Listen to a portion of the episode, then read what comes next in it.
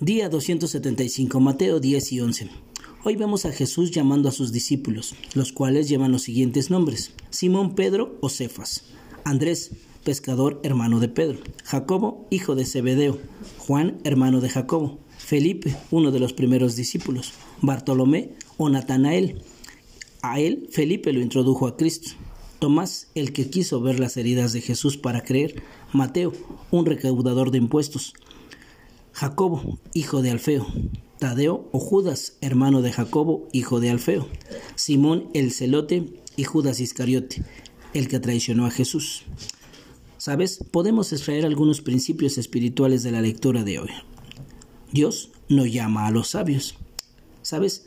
A Dios le ha placido llamar a personas comunes, así como tú y yo, para que lleven el Evangelio y cumplan ese llamado. Dios no llama y nos llama y nos equipa para el llamado. Tenemos su espíritu de poder en nosotros, no lo olvides. Dios nos envía. Él nos da instrucciones y nos manda a anunciar las buenas nuevas del Evangelio, donde nos envía sin considerar el costo. Debemos dar lo que de gracia hemos recibido y Él se encarga de proveer.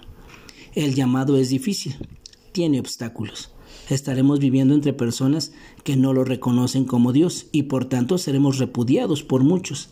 Aún los miembros de nuestras propias familias pudieran considerarnos sus enemigos. Al igual que Cristo, seremos vituperados y experimentaremos sufrimiento. Pero no hay que temer, porque nuestros, aún nuestros cabellos están contados. Él cuida de nosotros. El discipulado es costoso.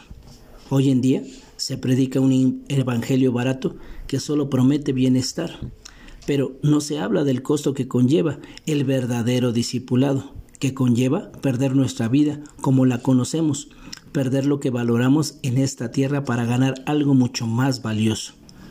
Dios no mide el éxito con ojos humanos, Él premia la fidelidad. Juan el Bautista estuvo en la cárcel. Seguramente habrá pensado que su ministerio había sido un fracaso, pero Jesús lo alaba por su fidelidad de hacer lo que se le había encomendado, preparar el camino del Mesías, menguar para que otro pasara adelante. Cuidémonos de la incredulidad. Jesús reprendía a las ciudades por la falta de fe.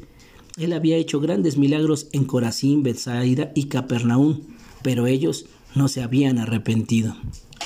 Dios revela sus secretos a personas que son como niños, personas que no se consideran sabios e inteligentes al punto de rechazar la necedad del Evangelio. Cristo es nuestro descanso. Cuando dejamos atrás toda arrogancia y el orgullo de pretender conocer todo y de salvarnos a nosotros mismos, experimentamos su descanso. Que tengas un excelente día y que Dios te bendiga.